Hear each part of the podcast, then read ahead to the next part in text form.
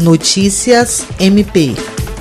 O Ministério Público do Estado do Acre, por meio da Promotoria de Justiça de Chapuri, encaminhou ofício à Secretaria Municipal de Meio Ambiente, Prefeitura de Chapuri, Instituto de Meio Ambiente do Acre e Comando do Corpo de Bombeiros requisitando esclarecimento sobre as notícias de que estaria ocorrendo pulverização aérea de agrotóxicos em uma fazenda próxima à reserva extrativista Chico Mendes. Conforme denúncia que chegou à promotoria após reunião com vereadores do município e notícias veiculadas na imprensa local, Moradores da unidade de conservação relataram que sentiram um forte cheiro de produto pulverizado por um avião de pequeno porte que teria utilizado a pista de pouso de Chapuri como base para reabastecimento do produto. Diante dos fatos e em razão da urgência, uma vez que a atividade se exercita irregularmente, pode ocasionar danos à saúde e ao meio ambiente, o MPAC notificou os órgãos responsáveis e deu um prazo de 24 horas para o fornecimento das informações.